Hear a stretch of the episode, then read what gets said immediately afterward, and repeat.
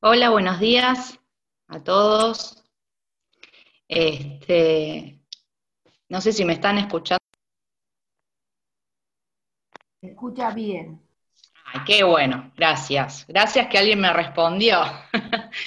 Este, bueno, buenos días a todos, como les decía, para aquellos que no me conocen, o ya se olvidaron de mí quizás, soy Steffi, eh, me gusta que me digan Steffi, Estefanía, Pateta, este, pero si me decís Steffi, mejor. Bueno, hoy les voy a estar compartiendo la palabra que, Dios nos, va a hablar.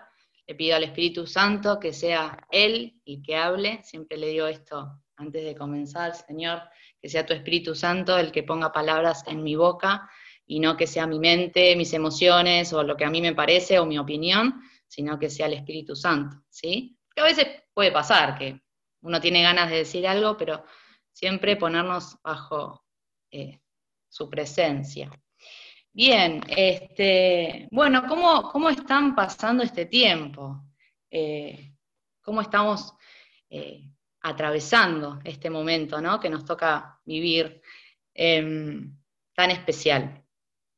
Quizás estamos atravesándolo descansando, tomándonos el tiempo para relajarnos, aquellas que somos madres, dudo que, podamos hacerlo de esta manera, eh, por las tareas, por los benditos Zoom, este, las clases virtuales, este, los chicos caminando por las paredes, eh, aquellos que trabajan, tampoco creo que muy relajados, pero algunos dicen que bueno, que podemos descansar un poquito.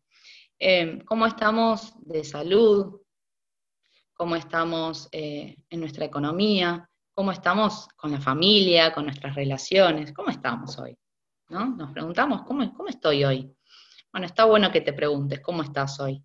¿Cómo estás en este tiempo? Y más allá de, cuarentena, pandemia, eh, o, cómo esté tu situación en tu país, ¿no? ¿Cómo estás hoy? Y Dios te pregunta también, ¿cómo estás hoy? ¿Cómo, cómo amaneciste hoy? Yo hace un tiempo que, desde que amanezco, trato de, de siempre decir buenos días Espíritu Santo, ¿no? Es algo que empecé a, ejercitar, eh, saludar al Espíritu Santo, ¿no? Que es quien está y quien Jesús nos dejó cuando se fue con su Padre, dijo, les voy a dejar el Espíritu Santo. Así que, hola Espíritu Santo, buenos días, ¿cómo estás? Y arrancar el día así está bueno, más allá de la modorra o o, cómo estemos, ¿no? Cómo hayamos amanecido ese día.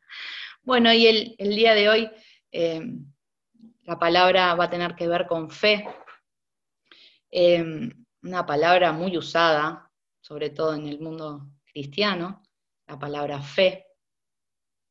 Pero Dios comenzó a inquietarme de manera particular eh, desde fines del año pasado con esta palabra a raíz de, bueno, varias situaciones que, me tocó y nos tocó vivir eh, como familia, varias situaciones que a partir de noviembre comenzaron a, acontecer. Y arranqué el año raro en mí porque no soy de, bueno, este va a ser el año y este año va a ser espectacular y este año va... No soy de esas personas, o no, soy de predicar eh, para ese lado tampoco, o hablar así, pero raro eh, que este año algo me inquietó de que iba a ser un año especial. Claramente en enero no teníamos ni idea que, iba a estar la pandemia y la cuarentena y que iba a ser un año especial realmente. Y, mm, y algo me inquietó sobre e, este año hay algo especial y hay algo en lo cual vas a tener que crecer. Y se lo dije a mi esposo, me miró como raro. Eh, y fue, este año es un tiempo eh, de crecimiento en la fe. Ok, dije, bueno, ¿de qué se trata esto? Y, uno piensa en la fe y dice, bueno, yo tengo fe, de hecho estoy escuchando algo de esto porque, bueno, en algo creo, eh, creo en Dios, bueno, fe tengo. Pero hoy vamos a profundizar en lo que es la fe y es un tiempo donde Dios quiere que profundicemos en lo que es la fe. Y, vamos a profundizar y vamos a pensar y vamos a, verle el lado práctico. A mí me gusta siempre ver, bueno, ¿cómo aplicamos esto? hermosa la teoría y me encanta profundizar en, las teorías o, en, los pensamientos, soy muy racional yo, eh, pero me gusta, luego, bueno, y en el día a día, ¿cómo hago con esto? A veces escucho prédicas eh, y, trato de bajarla, y bueno, y entonces yo qué tengo que hacer? Como soy, voy a la parte práctica, ¿no? Eh, bueno, entonces, ¿cómo en el día a día aplico? ¿no? De lunes a domingo, ¿cómo aplico esto? Y después, justamente, ejercitarlo, practicarlo. Y a veces no sale de una, por lo general no sale de una y hay que seguir, ¿no? Ejercitándolo. Por eso esto de escribir, de, ir nuevamente a la palabra, está bueno porque nos ayuda justamente a recordar. ¿Sí? Entonces vamos a, ir a, a esta palabra fe. En primer lugar, se me viene la palabra fe como el Wi-Fi. ¿no? El Wi-Fi no lo vemos, no lo vemos, claramente no lo vemos, sabemos que hay un aparatito ahí y que ponemos un código y tenemos Wi-Fi, pero es como el Wi-Fi, no lo vemos, pero la necesitamos para estar conectados. La fe es así, pensala hoy en día, ¿no? ¿Vieron que Jesús ponía parábolas y ponía ejemplos eh, de siembra, de animales, de, árboles, de todo lo que los discípulos y la gente que lo seguía podía entender. Bueno, pensémoslo hoy, actualicemos esas parábolas. La fe es como el wifi, no lo vemos, pero sabemos que está y que es necesaria para estar conectados. ¿Conectados con qué? Con todo. Hoy en día el wifi nos conecta con todo. Bueno, hoy en día la fe es lo que nos va a conectar realmente con todo y con todo lo que realmente nos sirve. ¿sí? Y en Hebreos yo te voy a ir tirando eh, varios eh, pasajes que si podés anotarlos, no te voy a decir que los busques ahora en el momento, así podemos concentrarnos en, lo que vamos a leer, pero anótalo. Eh, en Hebreos 11.1, uno cuando piensa fe, enseguida viene este pasaje de Hebreos 11.1, que dice, es pues la fe, la certeza de lo que se espera, la convicción de lo que no se ve. Uno lo repite hasta como loro, ¿no? Es pues la fe, la certeza de lo... Hay una, tengo unas Biblias contemporáneas acá en casa em, y, me gustó cómo lo, lo pone, ¿no? Dice, tener fe es estar seguro de lo que se espera, es estar convencido de lo que no se ve. ¿no? Me gustó este, es estar seguro, ¿no? certeza, seguridad de lo que se espera, de algo que espero. Yo estoy seguro de que esto que estoy esperando va a venir, va, a suceder, va a estar. Y, estar convencido de lo que no se ve. Por ejemplo, yo estoy convencida de que en este momento tengo wifi y que no se corte, para poder estar conectada con ustedes. ¿no? En este momento yo no estoy viendo el Wi-Fi, yo no estoy pendiente del Wi-Fi en este momento, pero estoy convencida de que está. Estoy segura de que está funcionando en este momento. Aunque estoy hablando de otra cosa, aunque estoy mirando otras cosas, yo sé que el Wi-Fi está. Bueno, la, fe es eso, estar seguro, estar convencido de que lo que estoy esperando, de en lo que estoy eh, no viendo, está. Esto es la fe. A veces, y hay una tendencia en el ser humano justamente a creer o a estar seguro o a estar convencido de las cosas cuando las vemos, cuando las podemos palpar, cuando las podemos controlar, cuando puedo hacer algo para que eso suceda.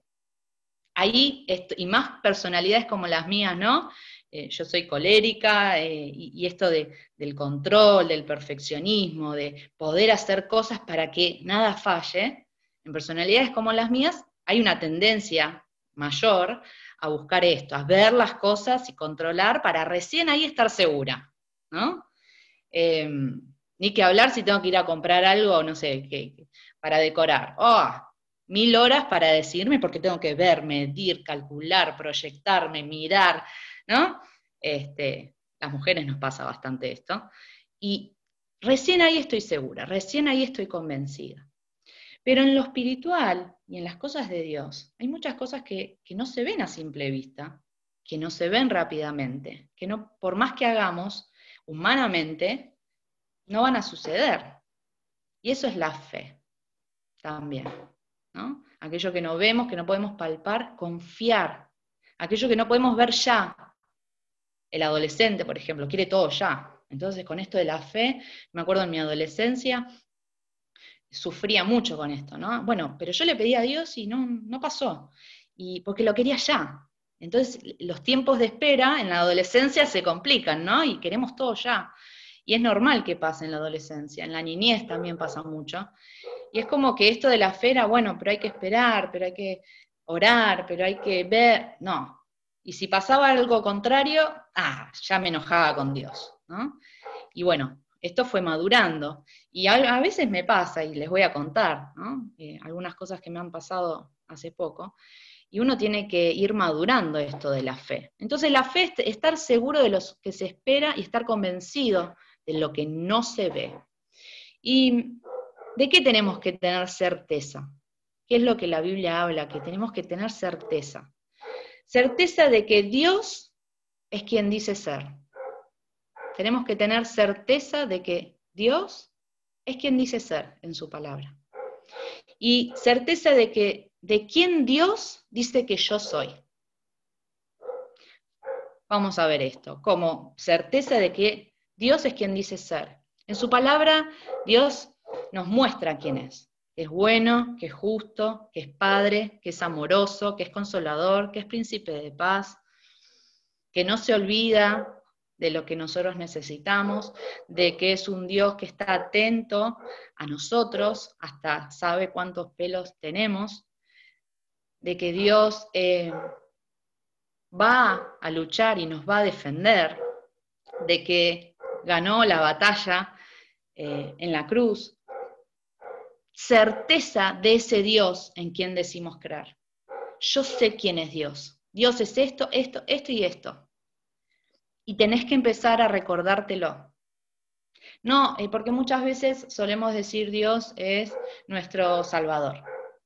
Jesús es nuestro Salvador. Y lo hacemos tan general.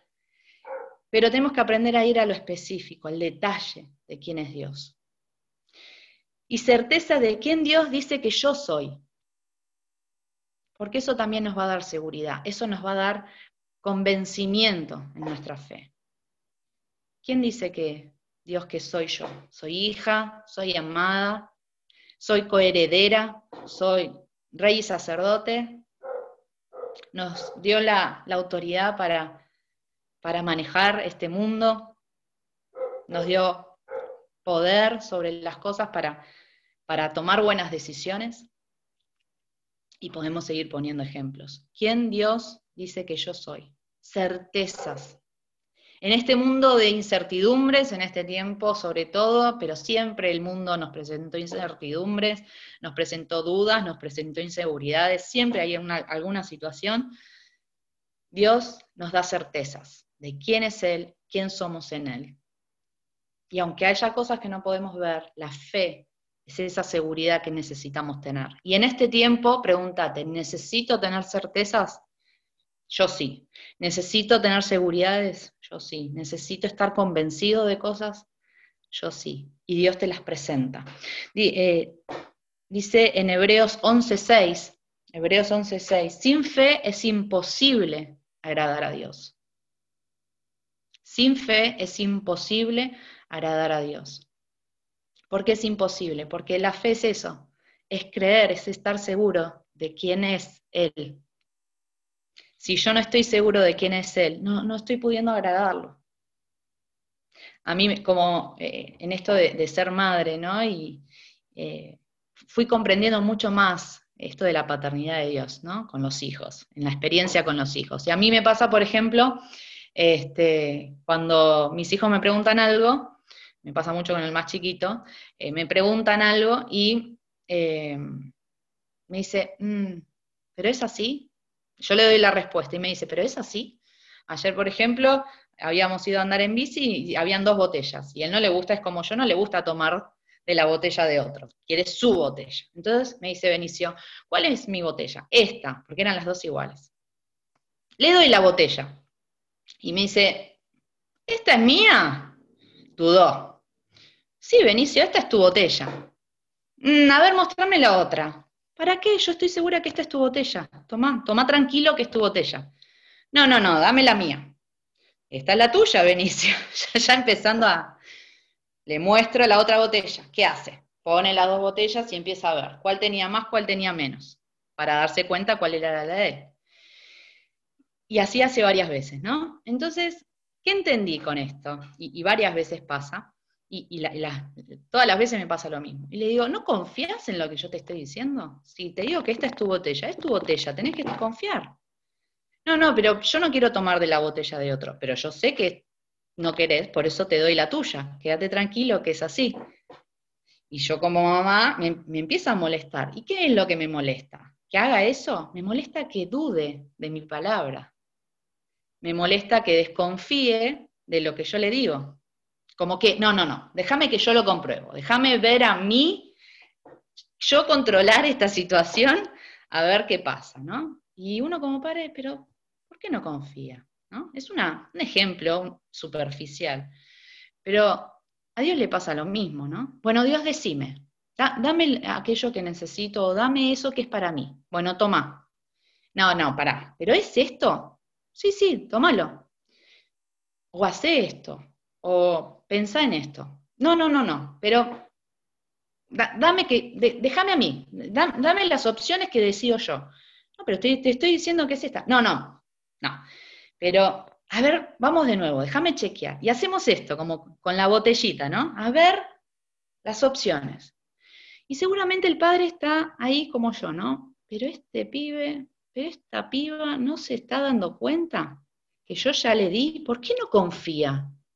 Y, seguramente se molesta, ¿no? Igual le da la botella, bueno, dale, comproba. Y, y, después que Benicio compró, ah, sí, esta era la mía. Y yo le digo, te dije que era la tuya. ¿Por qué no confiaste del principio? Y me dice, no, porque quería verlo yo. Esto de la fe, ¿no? No, no sin verlo yo no confiaba, necesitaba verlo. ¿Y cuántas veces hacemos esto con Dios?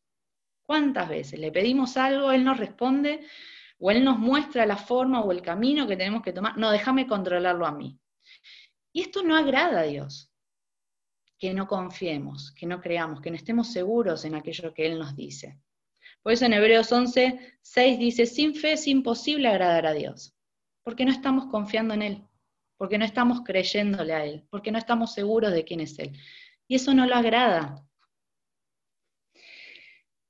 Bien, entonces la fe es esto, y esto nos da identidad como hijos, porque sabemos quién es nuestro Padre y en quién tenemos que confiar.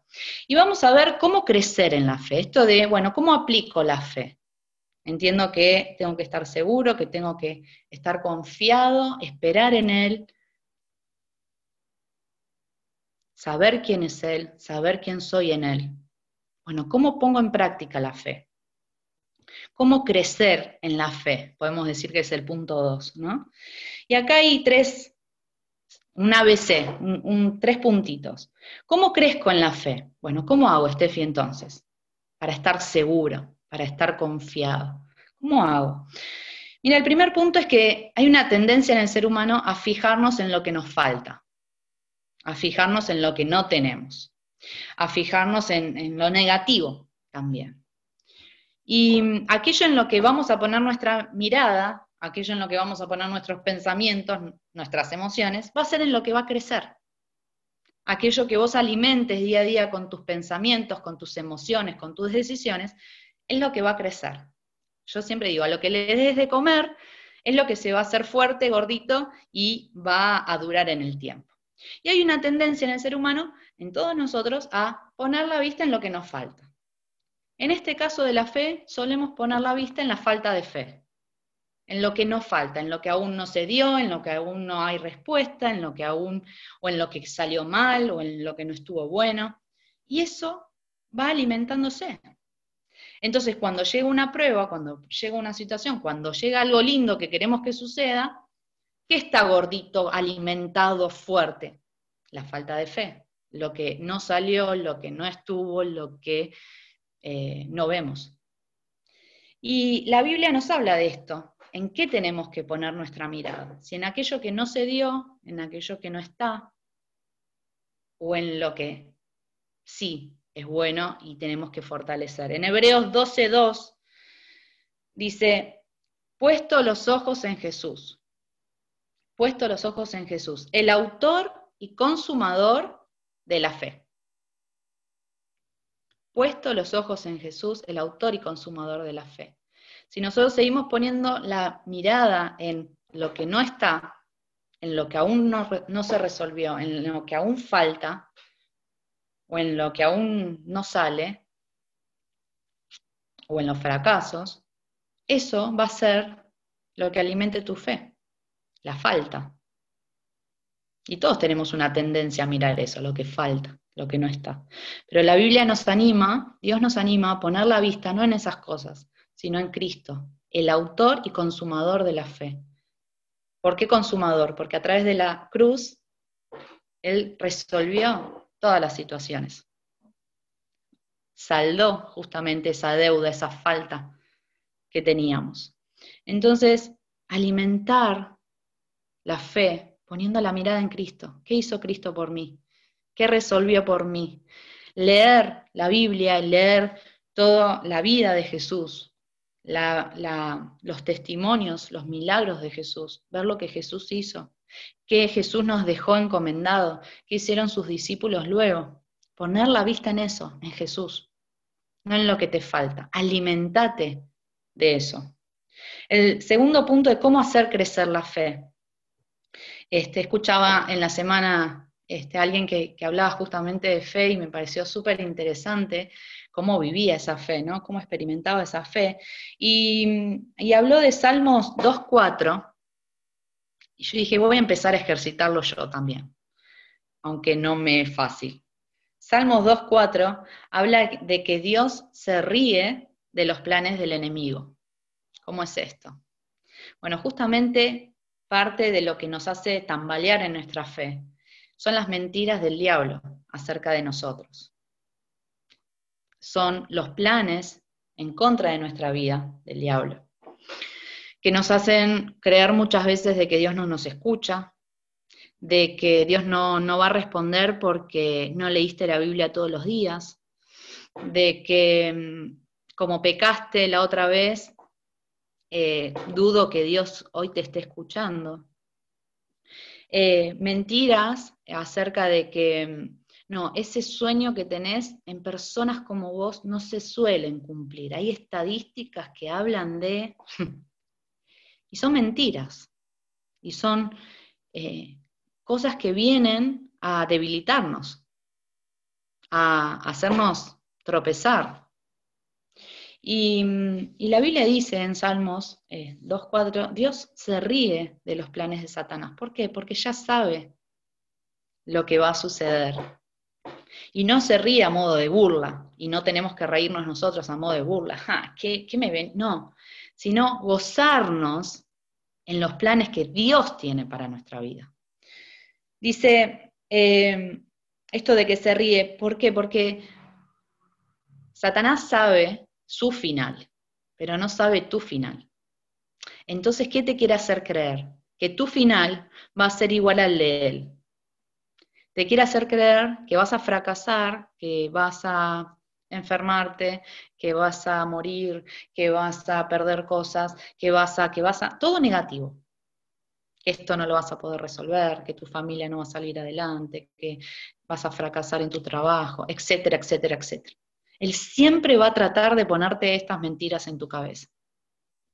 O de que Dios no, no, pone la mirada en vos. ¿Por qué? Porque no sabe tu futuro. Entonces quiere que el resultado de tu vida sea igual a la de, a la de Él.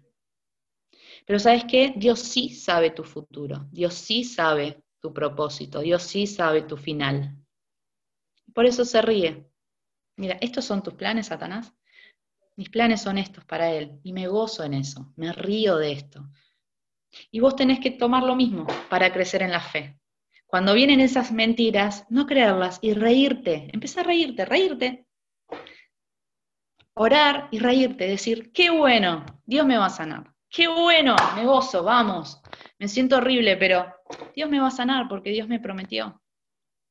Esto aún no lo veo, no lo resuelvo, pero me río, me gozo porque Dios se ríe, porque el fin va a ser bueno. Qué difícil que es esto. Dios lo hace y nos anima a hacerlo a nosotros. Y hay una tendencia a entristecernos, a frustrarnos, en vez de reírnos. Y está mal entristecernos, frustrarnos, enojarnos. No, no está mal. Ahora, cuando nos quedamos mucho tiempo en ese lugar, eso es malo, porque nos hace mal. ¿Se entiende la diferencia? Entonces, animarnos a declarar, ¿cómo lo pongo en práctica esto? Entonces, primero, poner la vista en Jesús y no en lo que me falta.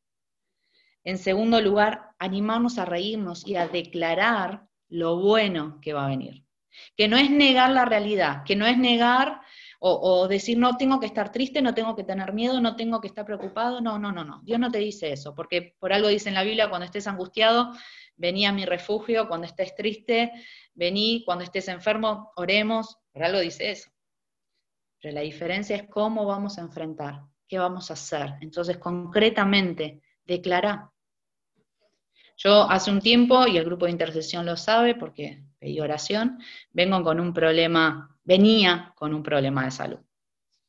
Me empecé a angustiar porque veía que no había respuesta, orábamos y no se sanaba. ¿Y, ¿y qué pasó? Empecé a un cambio de actitud.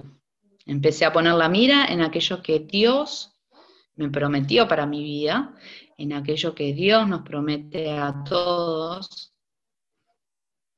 Empecé a, declarar sanidad, empecé a declarar que ya estaba resuelto, empecé a declarar de que eso que me estaba sucediendo, que me entristecía, no me iba a detener, no me iba a empañar todo el resto de mi vida, porque lo estaba haciendo.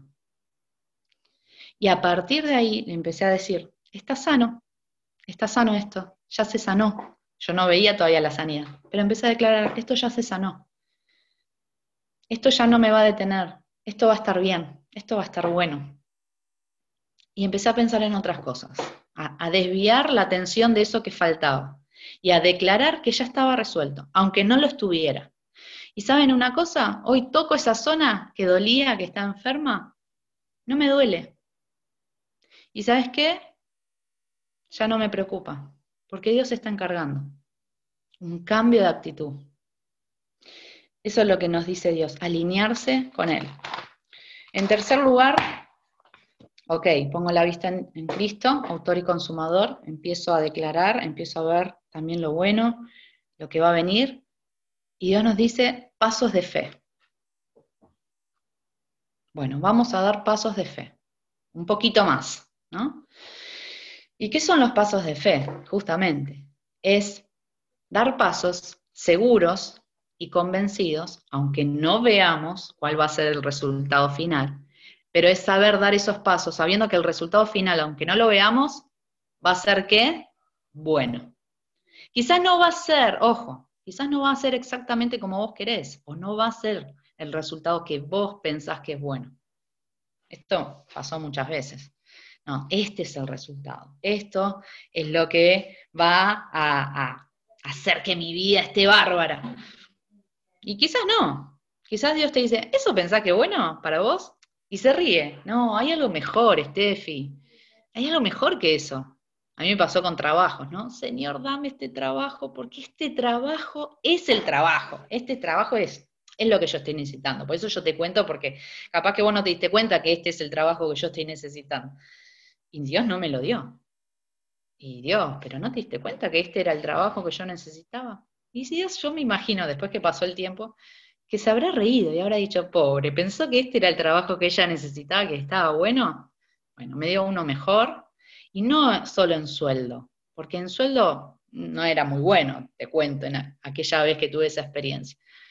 Fue mejor en experiencia, fue mejor para mi currículum, fue mejor para, para cosas que en ese momento tenía que resolver con la facultad, fue mejor para mis tiempos, fue mejor para mi familia. Y yo le estaba diciendo que Dios dame ese trabajo porque era bueno en sueldo, era muy bueno en sueldo.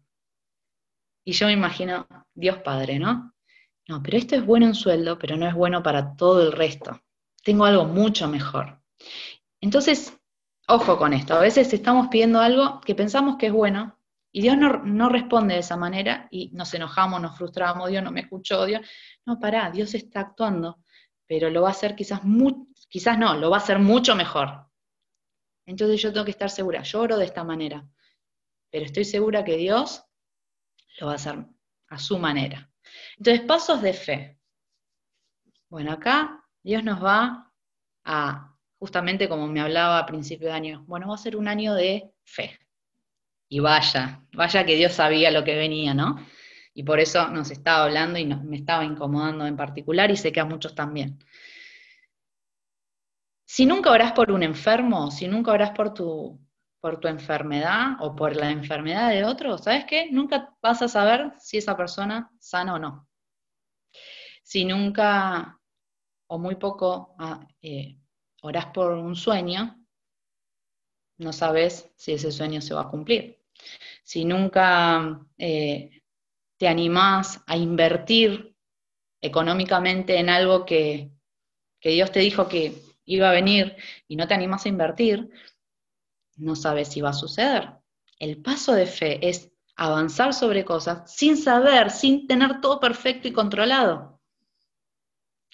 Entonces, Dios en este tiempo nos dice, hay que tomar pasos de fe, hay que dar pasos de fe.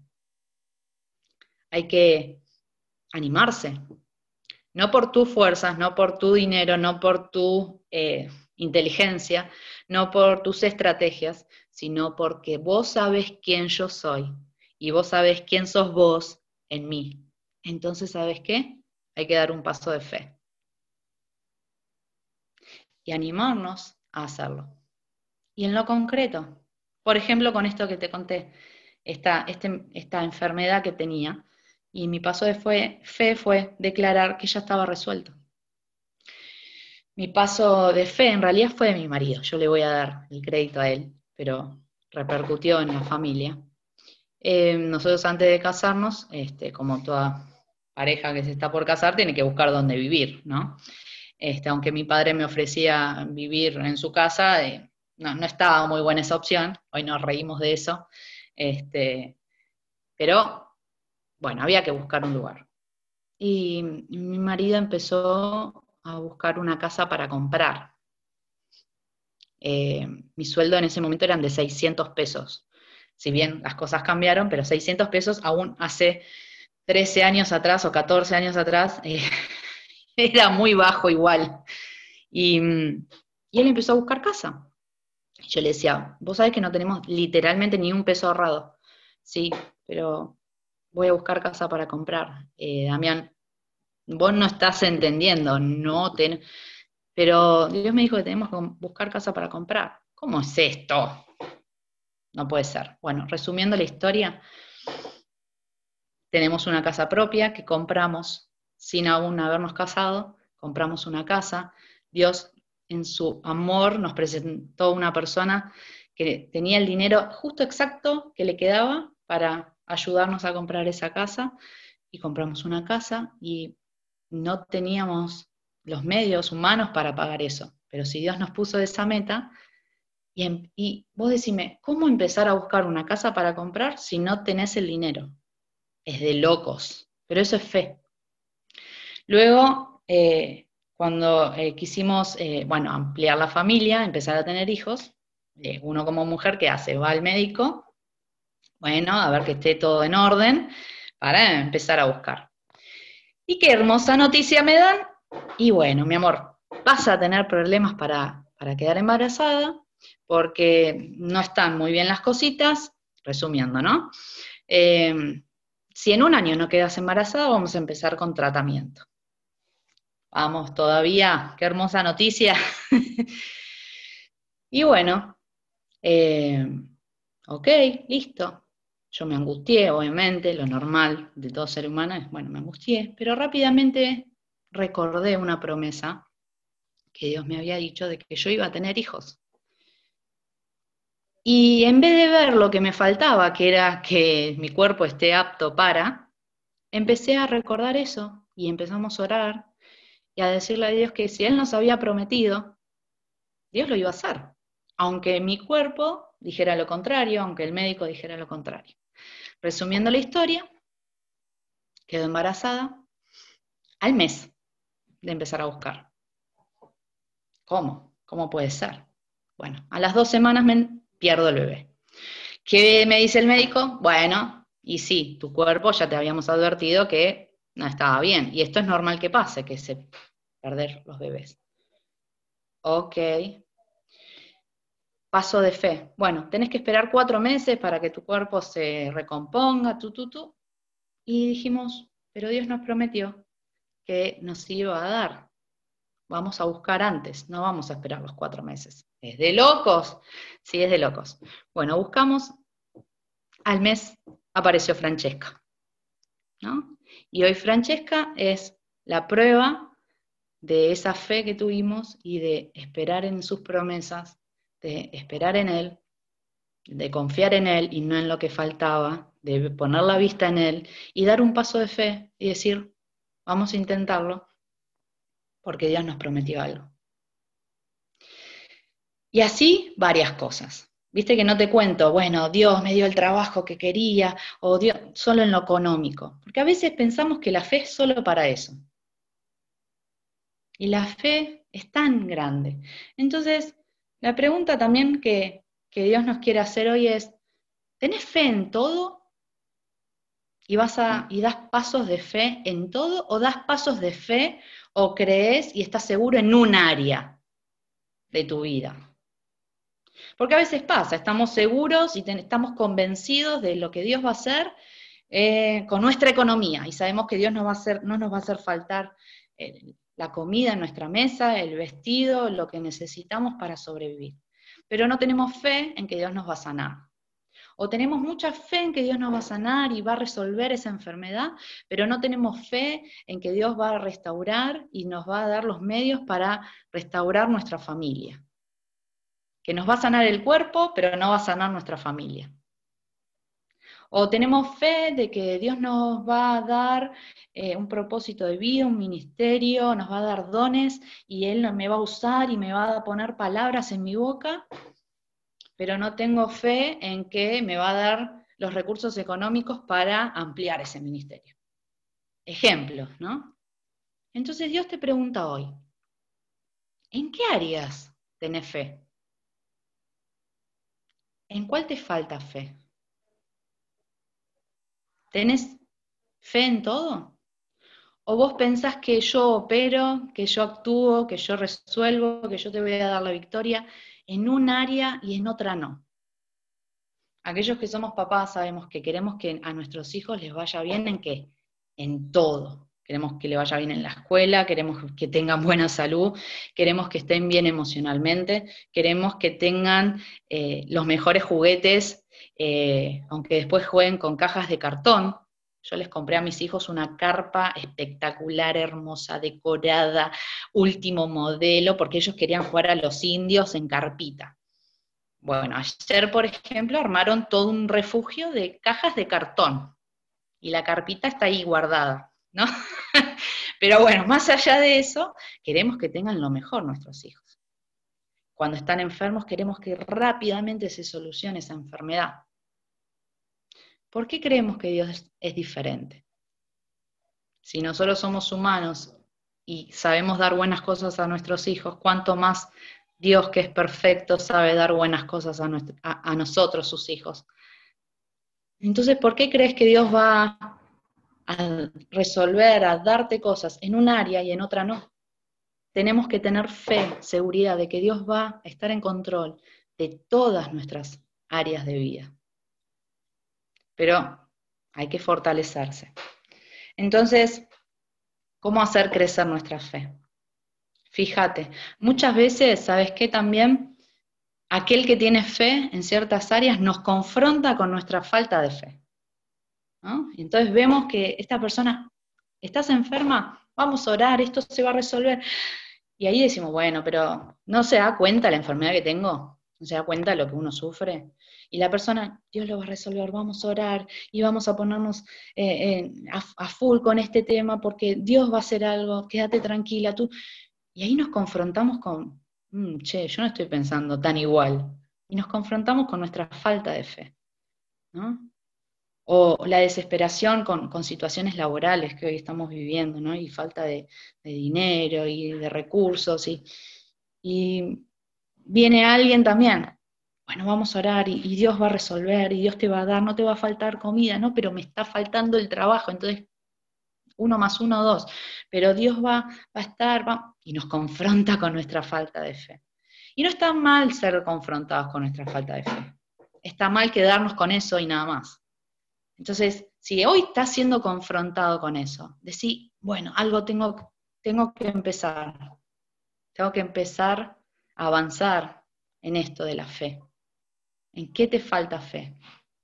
Poné la mirada en Cristo. Empezá a declarar. Empezá a reírte del enemigo y de sus planes porque Dios ya lo venció y no vas a tener el mismo fin que Él. Dios te dio un fin de gloria, de victoria, de que cosas buenas van a venir, y no las que vos pensás nada más, van a venir mejores.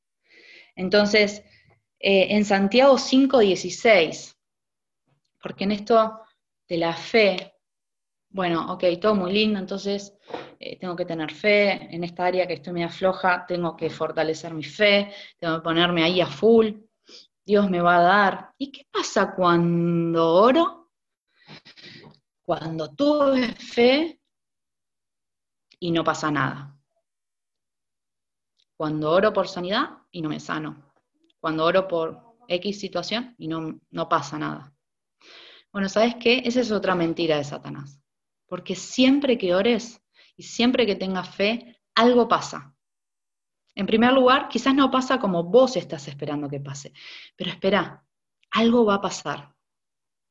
Algo va a pasar, porque Dios no se olvida. Dios es escucha.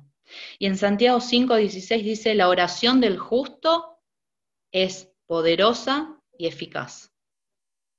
La oración del justo es poderosa y eficaz, es eficaz. La oración es eficaz. Siempre hay un resultado, siempre hay un resultado.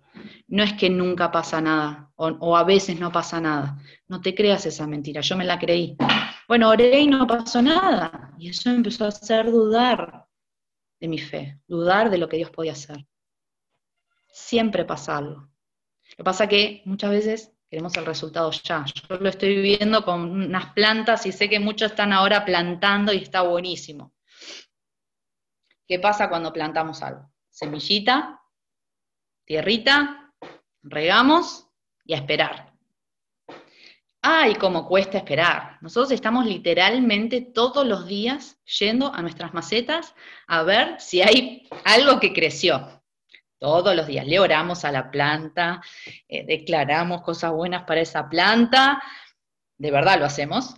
Regamos esa planta, la movemos para el solcito, porque los tomates supuestamente necesitan mucho sol, entonces si le da un poco de sombra, la corremos un poquito para el sol. Pero ¿qué hay que hacer? Es esperar. Hay que volver a regar, hay que volver a mirarla. Dicen que hay que hablarles, les hablamos a las plantas también, pero hay que esperar.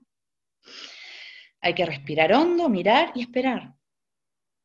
Y eso pasa también con las oraciones y con la fe.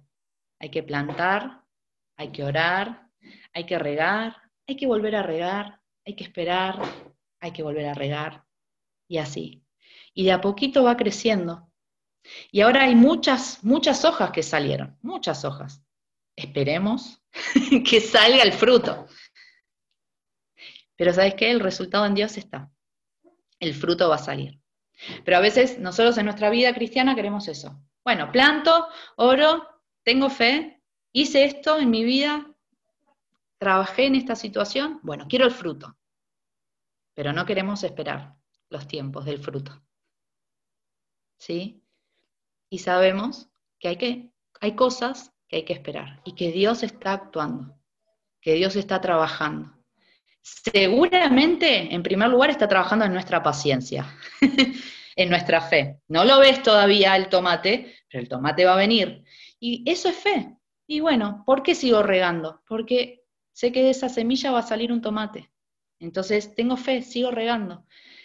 Esta situación familiar todavía no se resolvió. Tengo fe, sigo regando sigo orando, sigo trabajando, sigo poniendo y declarando cosas buenas que van a suceder. Ah, no, pero no se resolvió. ¿Ves Dios? A mí no, nunca me resuelve. ¿Ves que yo no soy perfecto? Entonces, Dios no es así. Esperate, dice. Esperá, está creciendo. Tenés fe, ya va a venir. Y hay cosas que suceden milagrosamente, pero hay otras que no. Entonces te pregunto, si no surge milagrosamente, si no surge ya, ¿dejás de creer? Quizás es esa plantita que de a poco está creciendo. La vas a arrancar, ah, ya, ya, voy al patio, arranco esa planta, no creció, ¿te das cuenta? Y quizás en dos, tres días empezaba a salir el primer tomatito. Y vos la tiraste por falta de fe. Pensa, hay cosas que tiraste, hay cosas que arrancaste, hay cosas que dejaste de orar porque no salía el fruto. Dios te dice hoy, volvé, volvé sobre eso, volvé a tener fe, que va a suceder. Quizás no como vos esperás, mucho mejor. Y el tercer punto de esta, de esta fe, primero, ¿qué es la fe? ¿Cómo hacer crecer la fe? Y este tercer punto que Dios eh, me pidió que hoy habláramos, que es acerca, que tiene que ver con fe, y es la apostasía. ¿La apostasía qué es?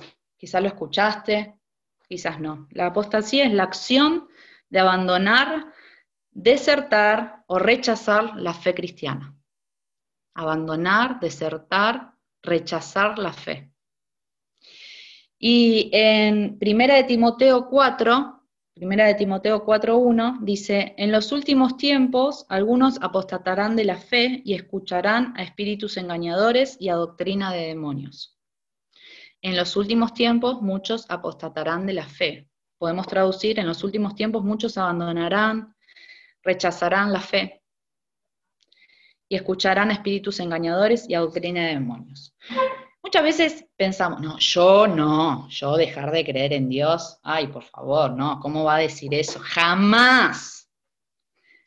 Pero sutilmente empezamos a escuchar otras teorías, escuchamos doctrinas que nos engañan, espíritus que vienen a plantar semillitas, como hablábamos de, con mentiras, y empezamos a creerlas. Hay varios eh, pasajes que hablan de la apostasía. Me llamó mucho la atención uno que habla, mucho me llamó, que habla, no lo anoté ahora, pero que habla de, bueno, de esto de los engaños y de los últimos tiempos, lo que vamos a escuchar, que van a decir, que va a suceder cosas, y en realidad no les crean porque eso no va a pasar. Y en una parte dice, y aquellos que van a decir que hay comidas que son malas eh, y que no las coman, pero todo aquello que hizo Dios es bueno. Y pensaba, ¿no? Esas doctrinas que hoy, y esas teorías y, y esas modas que hay ahora, por ejemplo, con que hay ciertas comidas que son malas, que le hacen mal al cuerpo y que hay que dejar de comerlas. Por ejemplo, la carne que al cuerpo le hace mal. Y Dios me mostró por qué dicen eso, si yo creo eso y eso es bueno, y el cuerpo necesita eso, por eso permití que se comiera y le dije a Pedro que comiera, aunque ¿no? Eh, en ese momento culturalmente habían cosas que no comían. Y me vino eso a la cabeza. ¿Y cómo nos creemos eso? De que hay comidas ahora que son malas. Yo, por ejemplo, mucho tiempo, a mí me encanta la papa, ¿no? Pero sabemos que la papa tiene ciertas calorías que, y por mucho tiempo nos metieron en la cabeza que la papa y la batata eran malas. Y sabes qué, a mí me encanta investigar cuando como este, ciertas cosas, y a mis hijos les encanta también, bueno, a ver mamá, ¿qué propiedades tiene? ¿Qué beneficios tiene para la salud? Y leemos, mientras vamos comiendo, leemos. Por ejemplo, ayer estábamos con semillas de lino y de chía, bueno, a ver qué propiedades tiene. Y nos reíamos, ah, vamos a comer más chía, ¿no? Porque dice que ayuda a adelgazar, vamos, y yo me quería tomar el, el frasco entero de chía, ¿no? Y nos reíamos de eso. Y empecé a leer, ¿no? Y entre eso de leer, leí las propiedades que tiene la papa y la batata. Me quedé helada de lo bueno que es para el cuerpo, la papa y la batata. Y yo pensaba, pero tanto tiempo le evitamos la papa y la batata porque nos habían metido que era mala. Ejemplos, ¿no? Obviamente todo es bueno en un equilibrio. No es bueno comer papa y batata todos los días, no es bueno, decía, comer chía y lino todos los días, no es bueno comer carne todos los días. El equilibrio, como todo lo que Dios hace en equilibrio, ¿no? Es bueno para nuestra vida. Pero ¿cuántas teorías nos han metido?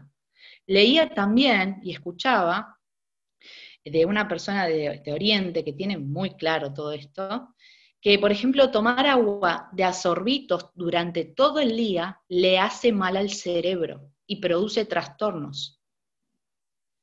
Y que es un, un, producto de la publicidad que nos metieron, que tenemos que estar con la botellita de agua tomando todo el tiempo agua.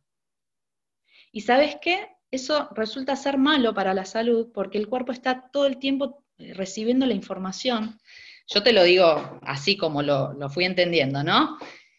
Recibiendo esa información y nos termina haciendo mal. Ah, no, pero en realidad se descubrió que hay que tomar agua todo el día, hay que tomar agua y hay que tomar dos litros, y si no tomamos agua nos hace mal. Pero nos metieron la doctrina de que todo el tiempo tenés que estar tomando agua, y nosotros lo creímos, lo adoptamos. Ejemplos que te pongo, y así con tantas cosas, de teorías engañosas. Y la Biblia dice, ojo, ¿por qué dicen que esto es malo, que esta comida es mala? Si la creó Dios. Ojo, ¿por qué hablan de que hay emociones que son malas? Si las emociones las creó Dios. ¿Por qué eh, desde lo espiritual nos meten teorías o nos meten miedo con cosas si Dios dice que va a guardar un refugio para su pueblo? Y nos entra el pánico y nos entra la desesperación y vamos a morir y encima parece que va a caer un meteorito y ¿no? Y nos enganchamos en esas teorías. Y esas teorías hacen que te debilites en la fe, hacen que pierdas seguridades, hacen que te enloquezcas, hacen que te vengan trastornos, hacen que pongas la confianza en que tu salud va a estar por lo que comas y no por lo que Dios va a hacer en, en tu cuerpo si haces las cosas bien, ¿no? No vamos a, bueno, como en McDonald's todos los días y Dios me va a curar y Dios me... No, no. La coherencia, por favor. ¿Sí? Bueno, no trabajo y me echo al sillón a ver Netflix y Dios va a proveer. No, la coherencia. Lo que humanamente podemos hacer, pero no nuestra seguridad en eso, sino en lo que Dios es.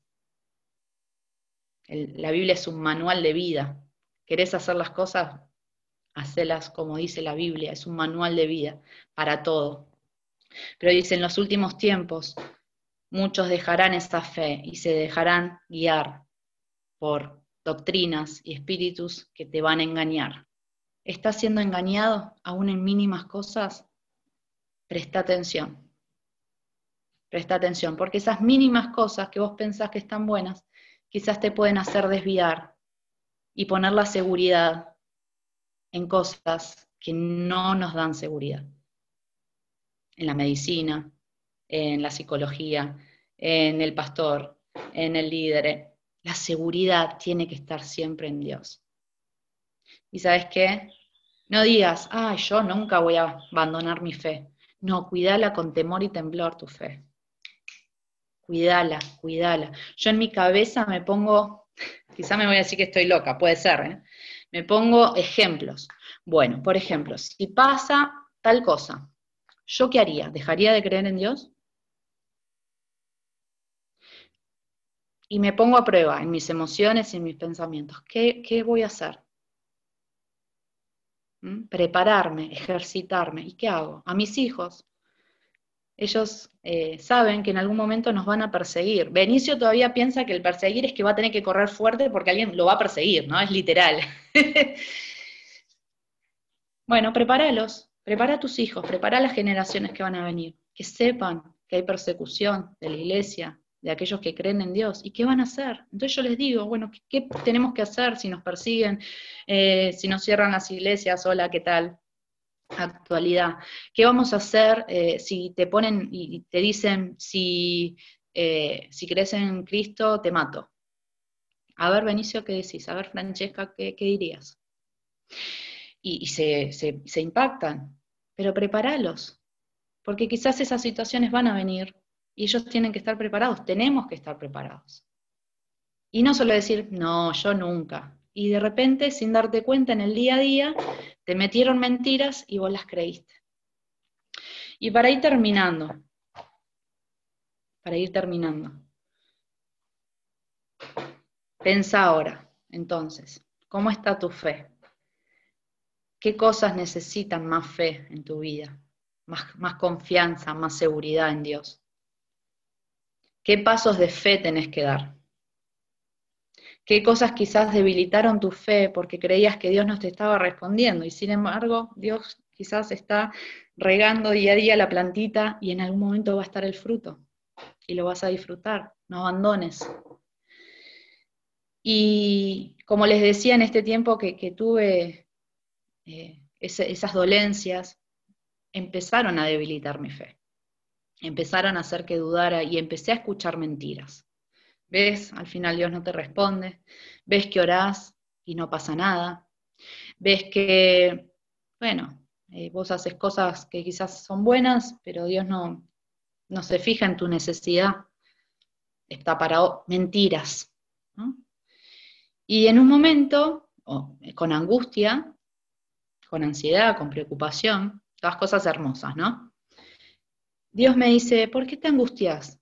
¿Yo te fallé alguna vez? Una pregunta tremenda. Me preguntó, ¿yo te fallé alguna vez? Me confrontó con mi fe. Me confrontó con ese padre atento a lo que me estaba pasando. Bajó a ese momento específico que yo necesitaba. ¿Alguna vez te fallé? Y empezó mi alma a recordar empezaron mis pensamientos, mi memoria a recordar todos los momentos en los que necesité respuesta y la tuve. Como te digo, no rápida todas, no de la forma que yo pedía, sino mejores, y Dios respondió. Desde lo económico, respondió desde lo familiar, con situaciones familiares que pasamos, nos respondió con enfermedades, nos respondió con el ministerio, nos respondió con sueños, que teníamos y que aún tenemos, nos respondió como padre en todas las áreas. Y mi mente empezó a recordar una tras una, una y una y una y una, cada una de esas cosas en las que Dios estuvo y no me falló. No me falló. Entonces hoy Dios te pregunta a vos, específicamente, ¿alguna vez te fallé? Y si pensás que te fallé, ¿Fui yo que te fallé realmente? ¿O es que abandonaste? ¿Fui yo que te fallé realmente? ¿O es que dejaste? Tiraste la plantita porque no, no salió el fruto rápido. ¿Fui yo que te fallé? ¿O creíste en esa doctrina que te engañó? ¿Fui yo que te fallé? ¿O lo estás intentando con tus fuerzas y no me pedís a mí que te ayude? ¿Fui yo que te fallé o me pedís la botellita para chequear si realmente es así? Entonces, Dios te dice hoy, yo nunca te fallé y nunca te voy a fallar. Y a veces creemos o ponemos nuestra fe en las personas y las personas sí nos fallan. O tenemos seguridades en situaciones y las situaciones a veces nos salen mal pero Dios nunca nos falla. Y hay un pasaje en Salmo 103.1 que dice, bendice alma mía al Señor y no olvides ninguno de sus beneficios. Bendice, le habla al alma, le habla a los pensamientos, le habla a las emociones, le habla a eso que te viene a carcomer de que Dios no te está escuchando, de que Dios no va a responder, de que Dios se olvidó, de que, bueno, en esta área Dios no va a actuar, tenés que resolverlo vos. Dice, bendice alma mía, le habla al alma, y no olvides ninguno de sus beneficios. No olvides lo que Dios hizo por vos. No olvides cómo te sacó de ese lugar, qué hizo con vos. No olvides. Hablale hoy a tu alma, hablale a tus pensamientos negativos, hablale a tus emociones que están por el piso, hablale a tus fuerzas. No olvides lo que Dios hizo por vos. No olvides lo que Cristo hizo en la cruz y que te dio la victoria y que te dio la sanidad y que te dio la salvación. No olvides, poner tus ojos en Él. Decile a tu alma ahora. Recordá, ¿qué hizo? ¿Qué hizo, ¿Qué hizo Dios por mí? ¿Qué hizo? Pero ¿sabes qué? Una vez que hagas eso, no te quedes solo con lo que hizo. Porque Dios hoy quiere hacer cosas nuevas. A veces nos quedamos con lo que hizo y nada más. Dios hoy quiere seguir haciendo. Dios hoy quiere animarte a dar pasos de fe. Dios hoy te va a decir, orá por una persona, tenés fe, orá por ella, orá por esa situación, orá. La oración del justo es poderosa y eficaz. Reíte de los planes que Satanás te dice, de las mentiras que te dice. Créele a Dios, reíte con Dios. Dios se ríe de los planes del enemigo. Reíte, reíte, hermano, reíte de eso porque tenés la victoria. No es soberbia, no es ser orgulloso, es saber cuál es tu Dios, saber quién sos en Dios. Hablale a tu alma, hablale a tus pensamientos que te quieren derribar. Hoy Paula decía al inicio, al quebrantado, al que está deshecho, al que está como está, hablale, hablate. Y decir, espera en Dios. Respira profundo, calmate, no está todo mal, espera, espera en Dios. Tenés fe, tenés certeza de que Dios va a responder, de que en Dios hay salida, de que Dios no nos va a dejar huérfanos, de que Dios está presente, Dios te dice ahí, ¿alguna vez te fallé? Hay una canción que preparé para terminar, que le voy a pedir a Javier que la prepare, y Fíjate, está la letra, escúchala, seguramente es nueva para vos, em, pero es tan profunda y le habla al alma. La primera parte de la canción le habla al alma. Espera, alma, espera, confía, tenés fe, estate firme, sé valiente. Dios va a actuar. Y en la segunda parte le habla a Dios, vos no me fallaste.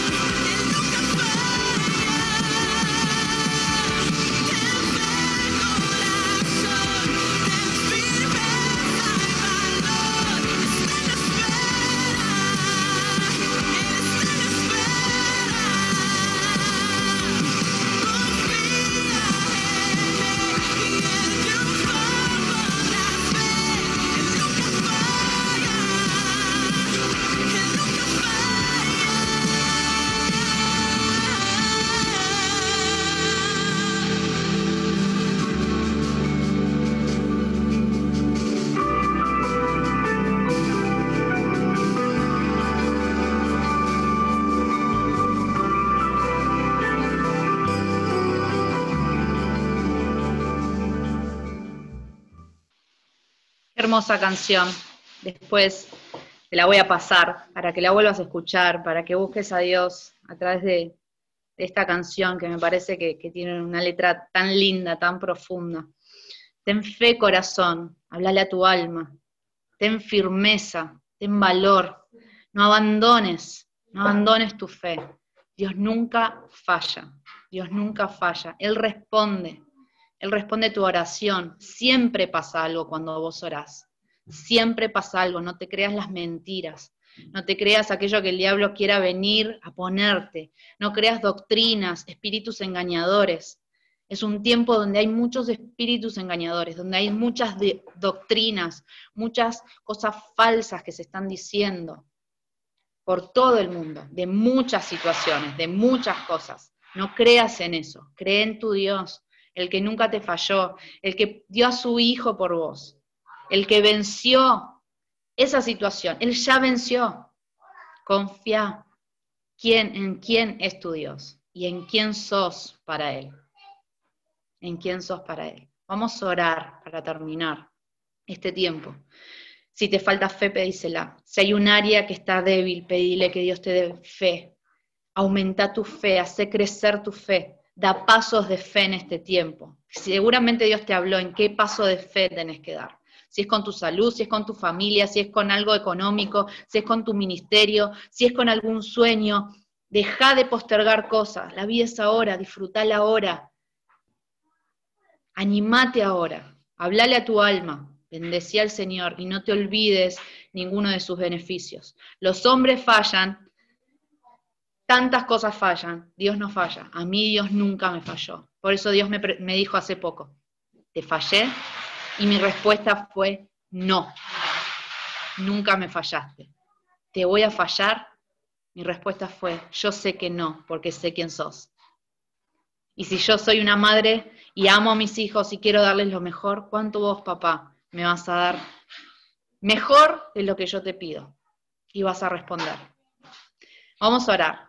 Señor, gracias por esta palabra, gracias por sacudirnos, gracias por mostrarnos una vez más esto de la fe, esto de nuestras seguridades, en quién estamos o en qué estamos poniendo nuestras seguridades, en qué tenemos convicción, en qué no tenemos convicción. Gracias por traernos claridad, gracias por animarnos a ir por más, gracias por mostrarnos que es tiempo de dar pasos de fe, de dejar en confiar en nuestras humanidades, de dejar de confiar en nuestras fuerzas, de dejar de confiar en, en las cosas que nos presentan, empezar a confiar realmente en ti, que vos respondés, que vos eh, escuchás la oración del justo, que vos estás regando día a día para que haya fruto.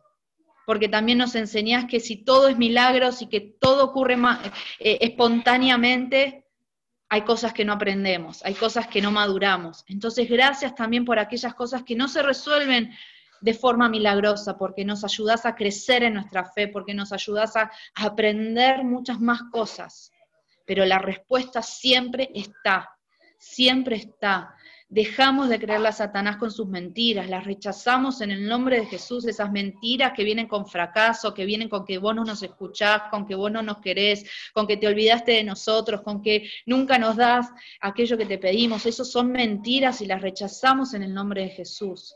Hoy creemos en ti, ponemos la mirada en Cristo, el autor y consumador de la fe, ponemos la mirada en lo que Él nos prometió, de que cosas mayores a las que Él hizo íbamos a hacer, empezamos a confiar en eso como iglesia, empezamos a fortalecernos, a tomar valor como iglesia también, juntos como hermanos, a tomar valor para enfrentar las cosas que se vienen. Y que, Señor, no seamos de aquellos que, que, que abandonen la fe, Señor, ayúdanos, que no seamos de los que abandonemos la fe, de que pase lo que pase, nos propongamos estar firmes en, creer en ti, en creerte a ti. Señor, ayuda a nuestra alma, ayuda a nuestros pensamientos, ayuda a nuestra memoria a recordar todo lo que hiciste por nosotros. Como decía tu palabra en Hebreos, lo que hiciste con Enoch, con Moisés, con Abel, con David, con tantos, todo lo que hiciste con ellos, pero yo hoy digo, lo que hiciste con Estefanía, lo que hiciste por Paula, lo que hiciste con Andrés, lo que hiciste por Francesca, lo que hiciste por Damián, lo que hiciste por Juan, por Jorge, por todo. ¿Qué hiciste por todos ellos también, hoy en la actualidad? No queremos vivir solo de lo bueno que pasó antes, queremos recordar todo lo que pasó ahora y todo lo que va a venir, que va a ser bueno, y declaramos que van a venir cosas buenas, porque a tus hijos les suceden cosas buenas, aún en medio de la tormenta, aún en medio de la dificultad. Señor, bendigo a cada uno de los que están escuchando, aumenta nuestra fe y que podamos dar esos pasos que tenemos que dar en ti, no en nosotros, en ti, por ti. En el nombre de Jesús, impedimos todo aquello que Satanás quiera venir con mentiras o a debilitarnos. En el nombre de Jesús. Amén.